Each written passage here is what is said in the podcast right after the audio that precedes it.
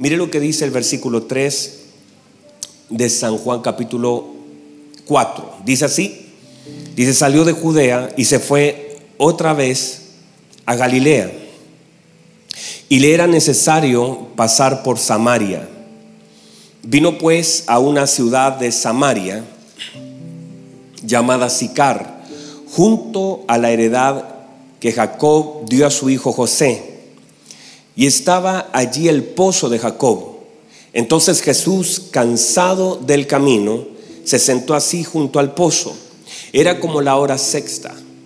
Vino una mujer de Samaria a sacar agua y Jesús le dijo, mire lo que el Señor le dice, dame de beber. Pues sus discípulos habían ido a la ciudad a comprar de comer. La mujer samaritana le dijo, ¿cómo tú siendo judío me pides a mí de beber que soy mujer samaritana? Porque judíos y samaritanos no se tratan entre sí. Respondió Jesús y le dijo, si conocieras el don de Dios y quién es el que te dice, dame de beber, tú le pedirías y él te daría agua viva. La mujer le dijo, Señor, no tienes con qué sacarla y el pozo es hondo. ¿De dónde pues tienes agua viva? ¿Acaso eres tú mayor que nuestro padre Jacob que nos dio este pozo del cual bebieron él, sus hijos y sus ganados? Respondiendo Jesús y le dijo, cualquiera que bebiere de esta agua volverá a tener sed, mas el que bebiere del agua que yo le daré no tendrá sed jamás, sino que el agua que yo le daré será en él una fuente de agua que salte para vida eterna. La mujer le dijo, Señor, dame de esa agua para que no tenga yo sed, ni venga aquí a sacarla. Tome asiento, por favor, esa es la lectura de la palabra del Señor. Estamos esta mañana hablando y continuaremos durante todo el día hablando acerca de lo que es la paternidad de Dios, pero bajo el subtema hijos que adoran al Padre. Y hemos desde el día jueves comenzado esta, esta entre comillas, subtítulo en relación a la importancia que tiene la adoración que le damos a nuestro Padre. ¿Usted cree que adorar al Padre es hermoso? Y quizás todos, todos tenemos un concepto de adoración y no necesariamente está mal, está bien. Sin embargo, lo que el Señor nos va a dar durante estos días nos va a sumar mucho más a lo que ya el Señor nos ha dado. Y dentro de lo que es la paternidad, diga conmigo paternidad de Dios. Esta paternidad de Dios, hemos definido también lo importante que es no se puede conocer la paternidad de Dios o la revelación de la paternidad de Dios sin conocer la revelación de la, vida del Hijo. Una cosa es la paternidad de Dios y otra cosa es la vida del Hijo. Pero no se puede conocer en pleno lo que es la paternidad de Dios sin conocer en pleno lo que es la vida del Hijo. Porque de alguna forma nuestro Señor Jesucristo, en Él, en su vida, en sus palabras, en sus actos, están los códigos. En Él están los códigos. Esos códigos que nos dan la dirección de cómo nosotros conectar con la vida del Padre. O sea, en todo lo que es su palabra, su conducta y su vida, están todos los códigos que nuestro Padre quiso que nosotros supiéramos de cómo nosotros podemos conectarnos al Padre. De hecho, el mismo Señor Jesucristo lo dice en Juan capítulo 14, versículo 6, dijo, nadie puede llegar al Padre. Nadie puede llegar al Padre si no es por mí, dijo el Señor. No podemos entonces, míreme, no podemos conectar con el Padre sin conectar con Jesús. No se puede, dijo el Señor. No se puede. Nadie puede, dijo el Señor. Mire lo que dice. Yo soy el camino y la verdad y la vida. Y nadie, perdón, ¿quién? ¿Y el pastor tampoco? ¿Y el líder de alabanza tampoco? ¿Y Natalia que canta tan bonito? ¿Qué dice la escritura? No hay nadie. Dice, y nadie. Nadie viene al Padre sino por mí. Entonces, se entiende que la única forma de conectar con el Padre y su paternidad es a través de Cristo. Por eso Él a sí se llama el camino y a sí se llama la puerta. Porque Él entonces es el acceso. No podemos conectar con el Padre sin primero conectar con el Hijo. Dígame a eso. No se puede, aunque nosotros queramos. Hay personas que intentan conocer al Padre, pero sin haber conectado primero con el Hijo. El orden es entonces que debemos conectar con el Hijo para que el Hijo, y Él lo dijo, nadie conoce al Padre sino el Hijo y a quien el Hijo lo quiera revelar. Por lo tanto, el Padre, míreme, el Padre está cubierto. No lo podemos ver. El Padre no se puede ver sino solo a través del Hijo. Por eso la Biblia dice, nadie puede ver, nadie puede conocer, nadie puede llegar al Padre, sino a través del Hijo y a quien el Hijo, mire lo que hace, lo quiera revelar. Quiere decir que es el Hijo el que corre el velo.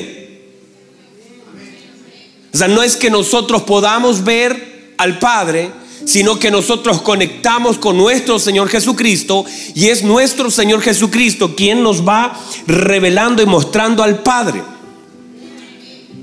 sino a quien el Hijo quiera revelar. Por lo tanto, el Hijo tiene el patrimonio y el derecho de mover el velo. Y en la medida que conectamos con el Hijo, vamos a ir conociendo mucho más al Padre. Y conociendo al Padre recibiremos su paternidad. Ahí está el hecho de que mucha gente pueda conocer atributo del Padre, pero no conocer al Padre. Usted puede conocer un atributo del Padre y no necesariamente conocer la paternidad.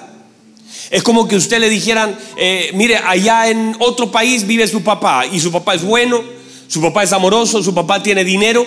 No ha pasado que hay gente que de pronto dice, no, mi papá eh, tiene un buen trabajo, pero usted no lo conoce, usted no lo disfruta, solamente tiene conocimiento que él le va bien, que él es un buen hombre, pero usted, aunque conoce sus atributos, no puede disfrutar de ellos.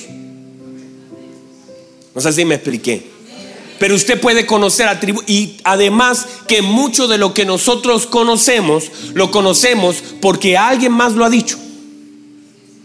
Mucho de lo que nosotros conocemos del Padre, no lo conocemos a través de Cristo, lo conocemos a través de un testimonio de alguien, lo conocemos a través de una predicación, pero no es una cosa empírica, no es que nosotros lo, lo, experimentemos, sino que hemos oído una buena predicación, hemos leído un buen libro, pero no lo hemos disfrutado. No tiene sentido. ¿Cómo, cómo teniendo el acceso y la puerta y el camino delante de nosotros, deberíamos nosotros sentir y disfrutar el hecho de que tenemos un Padre que está cercano? ¿Sabe lo que ha dicho la gente? De pronto en alguna mentoría la gente ha dicho, ay pastor, ¿cuánto nos ha bendecido la paternidad de Dios? ¿Por qué? Porque la imagen que la gente tenía de Dios, algunos, no todos, tal vez usted tiene otra imagen, pero muchas personas venían con una imagen de un Dios castigador, de un Dios malo, de un Dios cruel, de un Dios lejano, un, un Dios medio distante, porque la religión lo ubicó mal. Porque la religión te conectó con el Padre, pero no te conectó con Cristo.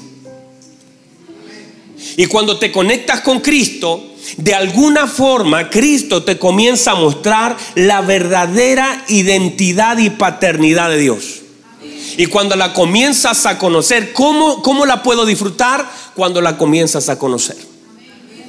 Porque Él se revela para que entonces podamos tener una comunión con Él. Él no se muestra por mostrarse. Él se muestra y cada vez que algo de Él puedes ver, entonces algo más puede disfrutar, tus oraciones cambian, tu alabanza cambia, tu, tu forma de vivir cambia. Todo cambia en ti y se manifiesta esa revelación. Porque si la revelación del Padre no se manifiesta en la conducta de los hijos, no es revelación. Si la revelación del Padre no se manifiesta en la conducta, en las oraciones, en la forma que tenemos de vivir, no es revelación, es información. Porque la revelación tiene el poder de transformar una vida. Y eso es en la conducta se manifiesta esa nueva vida. No puede ser que alguien diga, no, pastor, ahora tengo una nueva revelación y sigues orando medio temeroso, sigues caminando, sigues dudando, porque en la misma medida que el Señor se te va revelando, es la misma medida de transformación que recibes. Entonces mire lo que dice el Señor, nadie viene, nadie viene al Padre sino por mí. Por lo tanto, no podemos conectar con la paternidad de Dios sin primero caminar en Cristo. Entonces, déjeme avanzar por ahí. Debemos conocer todo lo que es esto. ¿Y, por, qué, y por qué les hablo un poquito acerca de, de, nuestro Señor Jesucristo, que es la única conexión que podemos tener con el Padre? No hay ningún otro camino sino Cristo. Y cuando nosotros vemos la vida de nuestro Señor Jesucristo, debemos entender lo siguiente. Es que nosotros hablamos de la muerte, pero poco hablamos de la vida del Señor. La muerte de nuestro Señor Jesucristo nos da vida a nosotros. Pero la vida de nuestro Señor Jesucristo nos da la revelación. Otra vez, la muerte de nuestro Señor Jesucristo nos da la vida. Estábamos muertos en delitos y pecados. Nuestro Señor Jesucristo murió para que nosotros tengamos vida. Y todo lo que usted conoce que se le ha enseñado también acá. Pero sin embargo, la vida del Señor Jesucristo es la fuente de revelación. Porque si Él solo hubiera venido a morir, no necesitaba estar tres años y medio haciendo algo.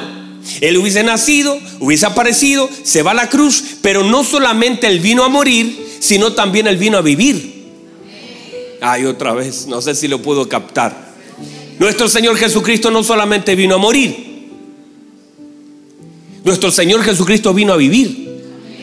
Y a través de su vida nos está enseñando la profundidad de lo que es la conexión con el Padre. A través de su muerte tenemos vida, a través de su vida tenemos revelación. Porque lo que Él hizo en la vida es entonces el camino, Él es el primogénito, es el prototipo, Él es el camino. Lo que Él hizo, debo observar lo que Él hizo, lo que Él dijo, lo que Él nos enseñó, lo que Él nos habló, porque en cada una de sus palabras y su conducta hay un camino, hay algo que Él nos quiere enseñar. Entonces no solamente vino a morir, sino también vino a, vino a vivir y a mostrarnos cómo se vive una vida agradando al Padre. Dígame a eso. Entonces, ponga atención a esto. Debemos entender entonces, estoy tratando, es, es, un poquito contundente esta primera parte, que necesito que, que, usted toda su atención la ponga y por eso predico a las 9 de la mañana, eh, bien, bien ordenadito. Ya después a las 10.45 me desordeno y a las 12 y media esto ya es pero esta hora me gusta dar las bases de lo que vamos a estudiar. Pero ponga atención a esto, debemos entender lo siguiente. La gloria de un hombre no está en las cosas que tiene. La verdadera gloria de un hombre está en poder complacer el corazón del Padre. La mayor gloria que nosotros podamos alcanzar es complacer, agradar y honrar a nuestro Padre. No son cosas materiales.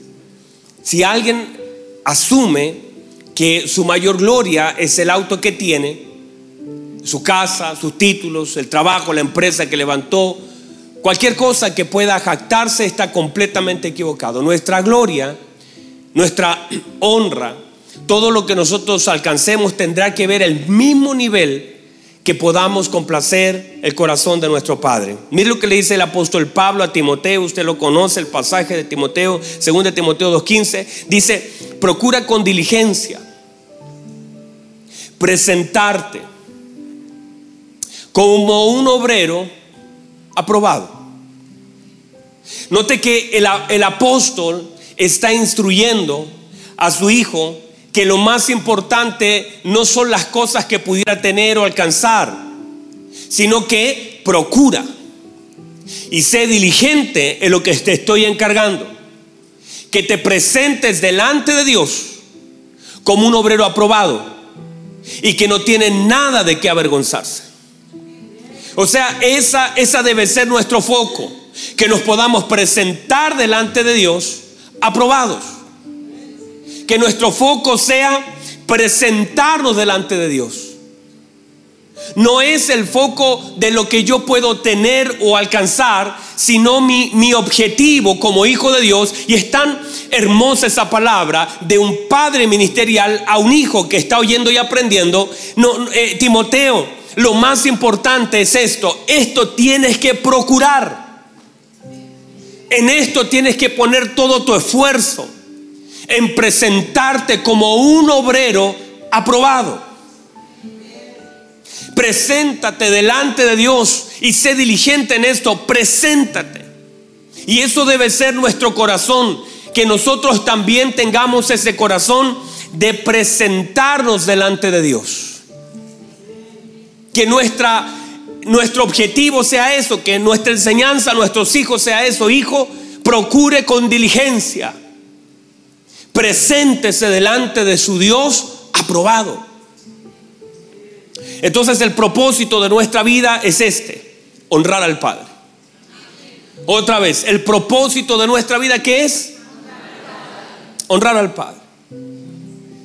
Hay, hay personas que golpean la puerta de la oficina, ya no llegan muchos, sí, después de tantos mensajes que les he dado, pero antes llegaban muchos a decir, pastor, yo estoy confundido, no sé, ¿para qué nací? Eh, dígame usted cuál será mi propósito. Y gente golpeaba, ¿te acuerdas Felipe cuando la gente golpeaba la puerta? Decir, y usted seguramente debe recordar esas preguntas que, ¿y qué, y, qué quiere el Señor? ¿Para qué nací? ¿Seré músico, baterista? ¿Seré, qué, qué voy a ser? ¿Pastor, evangelista? Y la gente asumía que el propósito era la función. Propósito no es lo mismo. El propósito de nuestra vida es uno, honrar a nuestro Padre. A través de la vida de nuestro Señor Jesucristo. Y nuestra función solamente estará determinada por los mismos dones y talentos que el Señor nos ha dado. Hay otra vez eso. Otra vez. Nuestra, nuestro propósito es honrar a nuestro Padre. Dígame a eso. Y nuestra función en la tierra tendrá mucho que ver con los talentos que Él mismo nos ha dado y aquellos dones y llamamientos que Él mismo nos ha hecho para que en cualquier lugar nosotros podamos cumplirlo. O sea, si el Señor me dio un talento en algún área, me lo dio para que pueda servirle. Pero mi propósito no, está relacionado con mi talento. Porque no, no, no tiene, no, no, es, no es lo mismo sino que eso es lo que yo hago. Pero a través de lo que hago, debo honrar a mi Padre. Y allí entonces se nos cae todos estos esquemas que debo, debo hacer algo o debo tener un lugar o miramos lugares más importantes que otro dentro del cuerpo y a veces hacemos, a veces le ponemos más el foco a lo visible que a lo importante. Y personas empiezan a poner el foco en lo visible más allá de lo importante. Pero si yo le preguntara a usted en su cuerpo, si, si los riñones son importantes o visibles. Gracias por su ayuda. Qué ánimo en esta congregación, hermano. Tremendo este ánimo. Perdón, ¿qué me, qué me respondió? Eso es importante, ¿verdad? Y ni preguntamos por ello. Usted nos saluda, no digo, Patricio, ¿cómo están tus riñones hoy? Que mira la gente, lo externo, lo visible, es normal. La gente te dice, ah, te el pelo, te cortaste el pelo, qué linda tus uñas, tus ojos. Porque la gente ve cosas, por supuesto, lo visible, pero en realidad lo trascendente es lo importante. Y muchas cosas de lo importante no necesariamente son visibles. Porque son, es tan importante el corazón, pero nadie pregunta, hola, ¿cómo amaneció? ¿Cuántas palpitaciones tienes esta mañana? ¿Cómo está la saturación? ¿Cómo está el oxígeno? ¿Cómo amanecieron tus pulmones? ¿Los has cuidado? Nadie pregunta eso. La gente dice, está más flaco, está más gordo. Y ahí nos quedamos. Y, se asume, dice, ay, estás gordito y empieza. Pero la gente no tiene la capacidad de ver lo trascendente, lo importante de nuestra vida. Y a veces en el cuerpo pasa lo mismo. A veces usted ve algunas cosas que son visibles, algunas funciones visibles del cuerpo.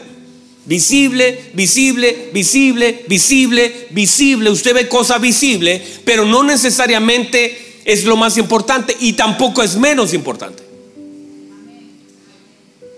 Pero ahí es donde entendemos que desde cualquier lugar donde nosotros estemos, lo trascendente es que honremos al Señor desde el lugar que Él nos ha puesto. Y no crea que porque es visible es más importante. Porque allí se equivocó mucha gente. Tratando de buscar que lo vean, se ubicó en un lugar donde el Señor nunca lo llamó. Pero para el Señor,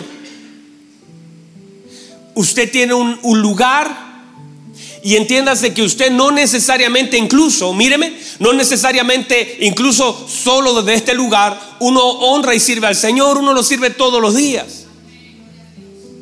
Uno lo honra desde su trabajo, lo honra desde sus estudios.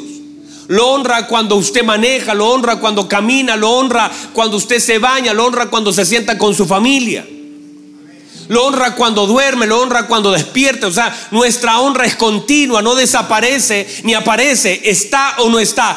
Honramos o no honramos.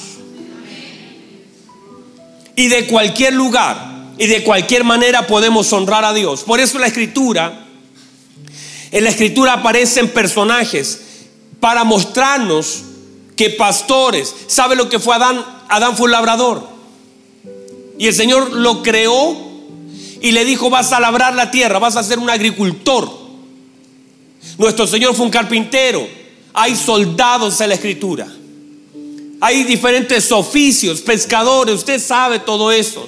El apóstol Pablo no era un ingeniero de la NASA, él reparaba carpas.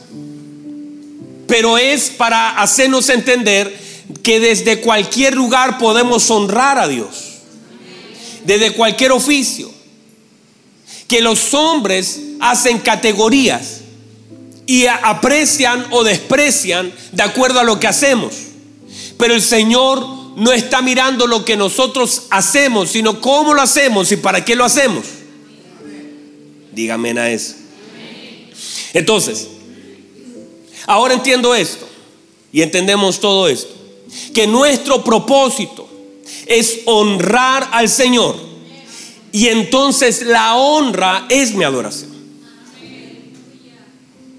Y mi adoración está basada, mi honra, mi adoración está basada en el amor que le puedo entregar al Señor. Ah, vamos a ver eso. Porque en la medida que yo amo, ese amor me hará poder profundizar en lo que el otro quiere. De hecho, cuando yo me enamoré de mi esposa, o ella se enamoró de mí, yo les he contado, ¿verdad? Yo, yo tocaba teclado, mi pelito era un poquito más largo,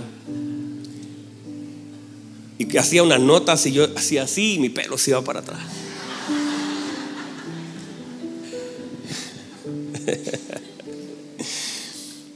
Y, cuando yo la conocí, yo hice lo que todos hacemos. Comencé a interiorizarme en lo que ella quería. Y la pregunta era para las amigas, las personas cercanas, ¿qué le gusta? Porque yo, por el amor que yo sentía, quería darle lo que a ella le gustaba recibir. A todos nos pasa, ¿verdad? Si no, si hay algo que no le gusta, es si, hay un perfume que ella te dice, uy, qué rico, te lo vuelves a comprar. Porque cuando tú amas, tú tratas de agradar y profundizar en lo que al otro le gusta. ¿Verdad? De hecho, un día me puse un perfume y ella me dijo, mm, mm, no, no te queda bien. Día después, un día, nos enojamos, santo Dios, porque también me enojo con mi esposa. Y adivine qué hice. No, no adivine. No se adivino. Piense lo que hice.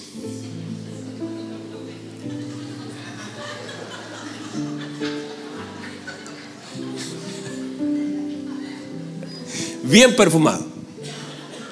Pero del perfume que no le gustaba. Entienda eso. Lo, que quiero decir es esto. No quiero contarle cosas privadas, no sea, no sea así. Lo que quiero decirle es esto, es que si uno está enamorado, uno ama, uno querrá hacer y dar lo que el otro quiere recibir. Entonces, si mi adoración, mi honra está basada en el amor, ¿qué le vamos a dar a Dios? ¿Mm? Le vamos a dar lo que Él está queriendo recibir. Le vamos a dar a nuestro Dios lo que Él quiere recibir. No lo que yo quiero dar. Porque ahí comienza el problema de nosotros. Que nosotros a veces damos lo que Dios no quiere recibir. Porque no nos preguntamos ni conocemos el corazón del Señor. Por eso la obra, míreme, la obra del Espíritu Santo en nuestra vida es clave. Porque la Biblia dice en Romanos que el Espíritu de Dios conoce lo profundo de Dios. Y Él dice que examina lo profundo de Dios. Y nos lo da a conocer. Y a través de ese conocimiento ahora podemos dar lo que el Señor quiere recibir y no lo que yo quiero entregar. Porque ahora ya entiendo lo que el Señor demanda de mí. Y mi adoración es eso. Es por medio de los carriles del amor, yo dispongo mi vida para poder darle algo que mi Padre quiere recibir. Y cuando mi Padre entonces recibe lo que Él quiere recibir, eso es honra. Y eso es adoración. Adoración no es darle lo que usted le quiera dar. Adoración es darle lo que Él quiere recibir. Dígame a eso. Entonces, cuando nosotros hablamos de esto, entendemos lo siguiente. ¿Están acá todavía? Me quedan tres minutos. Estamos recién en las bases, pero le sirve esto, ¿verdad? Mire, mire esto. Nosotros como padres le damos a nuestros hijos lo que ellos necesitan, ¿verdad? No, santo Dios, aquí no hay nadie. Otra vez. Nosotros como padres damos a nuestros hijos lo que ellos necesitan. No necesariamente lo que ellos quieren. A veces, se, a veces cuadra lo que ellos quieren con lo que ellos necesitan. A veces los hijos dicen, papá, quiero, quiero una vacuna, por favor. ¿Cierto? A veces cuadra lo que ellos quieren con lo que ellos necesitan, en algunos casos. Pero normalmente no cuadra. Ellos quieren papas fritas y usted dice garbanzos. Ellos quieren jugar y usted dice es hora de dormir. Ellos quieren dulces y usted les quiere dar legumbre, lo que sea, porque a veces no cuadra lo que ellos quieren con lo que... Pero usted qué le da, qué privilegia. Su amor es tan grande que usted tiene que darle lo que ellos necesitan por causa de su amor. A costa de que ellos reclamen porque no es lo que ellos quieren. Pero eso es el amor. Dar por causa de mi lugar y mi posición otorgada lo que el otro necesita. En el caso, eso es de padre a hijo. Y por eso usted va a notar que usted está orando por una cosa y aparece otra. El apóstol Pablo está orando para ser sano y el Señor dice, bástese de mi gracia, manténgase allí, en ese lugar. Hay cosas que nosotros pedimos y no recibimos. Porque el Padre sabe de que tenemos necesidad. Ahora, atención a esto. A pesar de que eso pasa de padre a hijo, en el caso de nosotros como hijo a padre, nosotros no podemos darle al Señor algo que Él pueda necesitar, porque Él no tiene necesidades. Entonces la única cosa que nosotros podemos darle a nuestro Dios es algo que Él quiera recibir. No podemos entregarle algo al Señor, algo que a Él le falte, porque a Él no le falta nada. Ah, le voy a adorar, no, ya tiene adoración. Le voy a cantar, tiene millones. ¿Qué le podríamos dar? Por lo tanto, no, no se trata de, de la necesidad de Dios. Dígame a eso. No estamos llamados a suplir el corazón de Dios, estamos llamados a complacer el corazón de Dios. Ahora esto, por medio de los códigos que hablamos al inicio de Cristo y la ayuda del Espíritu Santo, podremos complacer el corazón de nuestro Padre. Y ahí está el darle lo que primero Él merece y segundo lo que Él ha pedido. Diga conmigo adoración. ¿Qué es adoración? Anoche orando y esta madrugada orando, le pregunté al Señor qué es adoración, porque conceptos deben haber muchos, seguramente cientos de libros y mensajes que hablen de esto. Yo no estoy hablando de algo que nos ha predicado, seguramente millones de mensajes deben haber, pero le pregunté al Señor, le dije, Señor, ¿qué es adoración? Escribía y oraba. Noche y hasta ahora la madrugada escribía y oraba. Y lloraba al Señor un ratito. Y el Espíritu Santo me dio esta definición. Todo, diga conmigo todo. Todo lo que honra, todo lo que agrada y todo lo que complace, eso es adoración a Dios todo lo que honra al Padre, todo lo que complace al Padre, todo lo que agrada al Padre, eso es adoración. Por eso usted no va a ver en la escritura muchas veces la palabra adoración. No está escrita, pero ya está implícita. Y todo lo que honra al Padre, todo lo que complace al Padre, y todo lo que al Padre le agrada, eso es adoración. Lo que trae complacencia al corazón del Padre. Lo que trae honra al corazón del Padre. Lo que le agrada al Padre. Eso es adoración.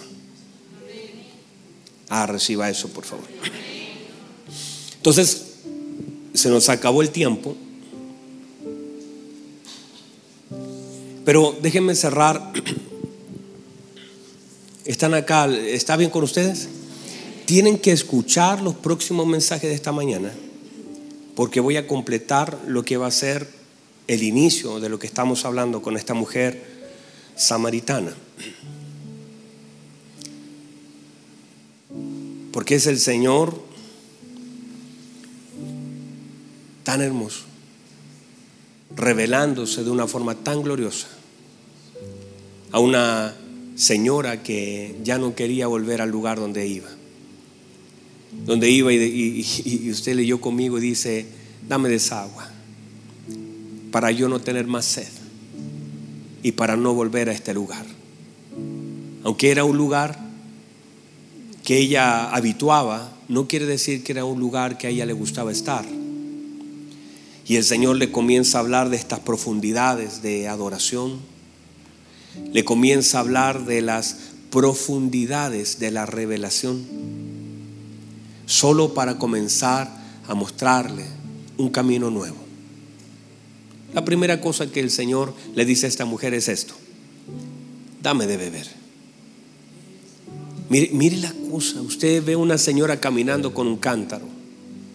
El Señor está sentado literalmente en el pozo y de pronto la señora se acerca la señora lo ve, pero ella no lo saluda porque identifica que es un judío. Y el Señor le dice, dame de beber. La demanda no es mala. De hecho, cada vez que el Señor demandó algo de alguien, ese alguien salió ganando. Cada vez que el Señor pidió algo, el Señor nunca nunca hizo que se perdiera. conoce, llama a Pedro, le dice, Pedro, préstame tu barca. Y Pedro no sabía que le convenía prestarla. Porque la demanda del Señor siempre traerá beneficios para el hombre. Por eso el Señor comienza a decirle, dame de beber. Pero, pero esta señora comenzó a argumentar, y todo lo que vamos a hablar ahora en adelante en los próximos mensajes tiene que ver con eso. De cómo a veces el conocimiento que tenemos de algo es directo enemigo de lo que Dios nos quiere dar. Y a veces el peor enemigo de lo que Dios nos quiere dar es lo que conocemos. Y a veces la falta de conocimiento de Dios nos limita tanto. El Señor le dice, si supieras quién te habla, tú le pedirías. Entonces ella estaba limitada por la falta de conocimiento de quién le estaba hablando. Y nosotros a veces quedamos tan limitados en nuestra vida simplemente porque no tenemos el conocimiento de nuestro Señor. Porque nuestras peticiones tendrán el tamaño de nuestro conocimiento. Lo que usted conozca del Señor será el tamaño de su petición a Él. Por eso hay personas que de pronto sus peticiones son tan equivocadas, porque hay una deformidad en el conocimiento de Dios. Pero si le conociéramos, nuestras oraciones serían tan alineadas, tan claras. Por eso el Señor dijo, si piden algo conforme a mi voluntad, yo lo hago. Yo lo haré. Si conocieras, dijo él, si conocieras al don de Dios, ¿Y quién es el que te dice, dame de beber? Tú le pedirías. Y Él te daría. tenemos un Dios que nos quiere dar. Pero que está interesado que antes de pedirle, lo conozcamos.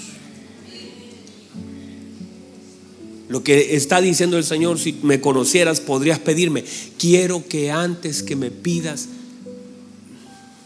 me conozcas. Porque le estamos, estamos orando a un Dios que no conocemos.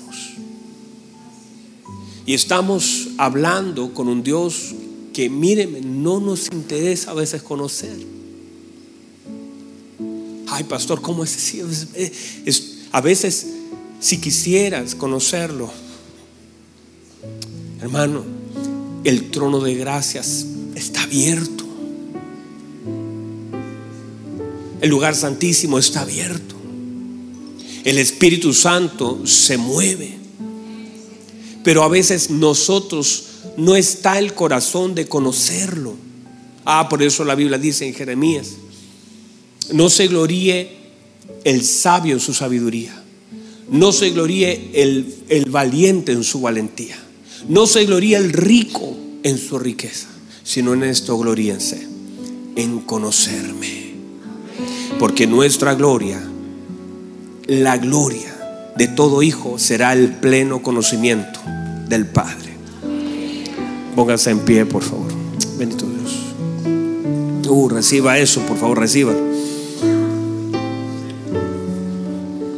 Gracias, Jesús. Cierre sus ojos un momento, por favor. Ahí donde está.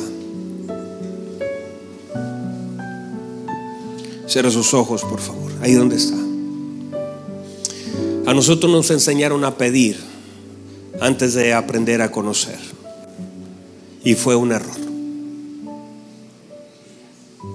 Lo correcto es que aprendamos a conocer. Y en la medida de nuestro conocimiento aprendamos a pedir. Pero el deseo del Señor es poder proveernos. El Señor le dijo a sus discípulos, hasta ahora nada habéis pedido pedid y se os dará. Pero solamente pediremos en la dimensión de lo que conocemos. Ahí donde está, cierra sus ojitos, diga al Señor, si alguien aquí en este salón quiere conocer al Padre, conéctese con el Señor Jesucristo. y pídale a Él.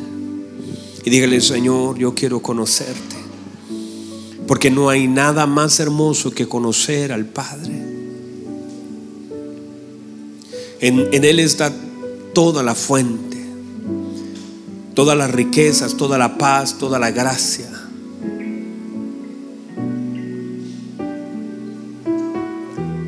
Y si lo conoces, esa será tu mayor gloria. No se gloríe el rico en su riqueza. No se gloríe el sabio en su sabiduría. No se gloríe el valiente en su valentía. Porque si alguien quiere gloriarse en algo, gloríese en esto, en conocer al Señor. Porque esa será tu mayor gloria, conocer a tu Padre. Vamos, vamos. Un minuto, un minuto. Adora al Señor, adórale. Honralo, honralo, honralo. En la medida de tu conocimiento, honralo. Dile, Señor, gracias. Yo quiero conocerte. Yo quiero conocerte. Quiero, quiero que te reveles a mí. Quiero pasar tiempo contigo. Quiero amarte. Quiero darte lo que usted espera recibir y no solo lo que yo quiero dar. Vamos, vamos, alguien tiene que honrar al Señor. Honralo. Recuerda que adoración es todo lo que le honra, todo lo que le agrada, todo lo que le complace, eso es adoración. Y a través de la alabanza también lo podemos complacer siempre y cuando sea con el corazón correcto. Yo puedo honrar el corazón del Padre predicando siempre que sea el corazón correcto. Tú puedes complacer el corazón esta mañana del Padre siempre que tengas el corazón correcto. Vamos, levanta tus manos y adórale. Dile, Padre, te bendigo, te bendigo, te bendigo, te amo. Gracias. Gracias. Gracias. Le amamos, Dios. Le amamos. Vamos, complace, a tu Padre. Honralo con tus palabras, agradezcale. Dígale gracias por este día, Señor. Hermoso Dios. Y dígale, Señor, yo he pedido tantas cosas sin conocerle. Y parece que mi, mi petición ha sido más importante que conocerle a usted. Y es más, me ha costado pedir. Pero Señor, yo quiero adorarlo. Yo quiero aprender a honrarle. Yo quiero complacerlo. Si el propósito de mi vida es honrarlo, Señor, eso quiero hacer. Quiero agradar su corazón. yo no sé si hay alguien aquí que quiera honrar al Señor con su vida. Y que tu mayor gloria sea conocerlo a Él. No lo que pueda recibir de Él, sino conocerlo a Él. Levante sus manos, dígale Señor, yo quiero honrar. Quiero que mi vida, Señor, te sea grata. Quiero ser un incienso en su presencia. Quiero consumirme como un incienso en su presencia. Y mientras estoy quemándome bajo el fuego del Espíritu Santo, mi vida se vaya consumiendo, pero como un olor grato a tu presencia. Hermoso Dios, Jesús.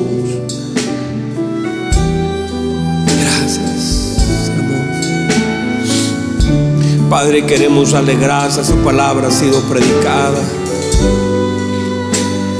Ella produce vida. Ella nos da luz.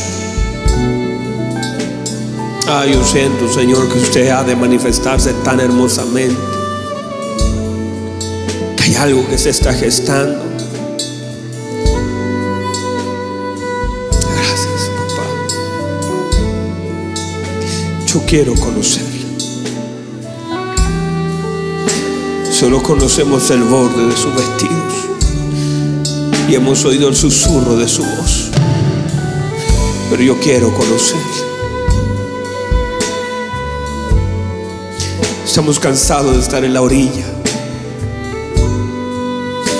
Queremos meternos más adentro. Gracias. Su nombre sea exaltado. mi Señor. Oh, Jesús. Su presencia. Esa paternidad que necesitamos. La necesitamos. Queremos vivirla. Queremos sentir el abrazo de nuestro Padre. Queremos sentir las caricias. Cuanto más todos aquellos que nunca tuvieron una paternidad correcta, que nunca conocieron el abrazo de un Padre. Cuanto más, Señor, estamos necesitados de un Padre que nos dé seguridad, de un Padre que nos acompañe, de un Padre que nos mire diciendo tranquilo, todo está bien.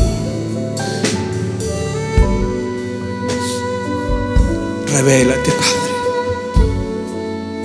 Haznos vivir tiempos hermosos.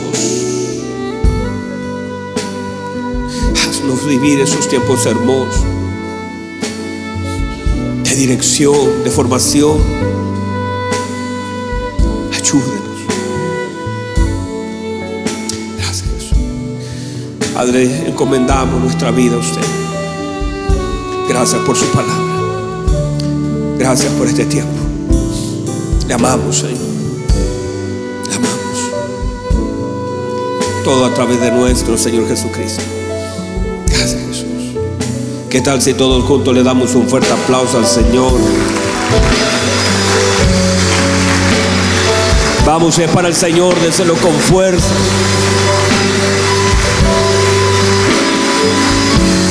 Aleluya.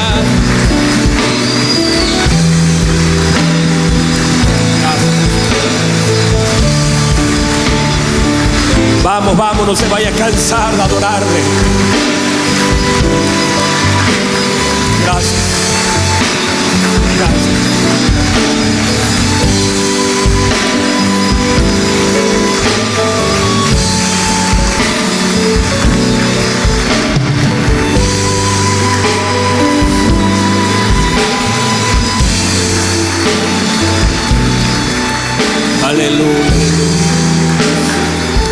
Aleluya. Qué hermoso. ¿Puede recibir la palabra del Señor? ¿Puede recibir la palabra del Señor? ¿Se va con algo? ¿Aprendió algo? Llévese la palabra del Señor. Y, y por favor, comparta esta palabra con alguien.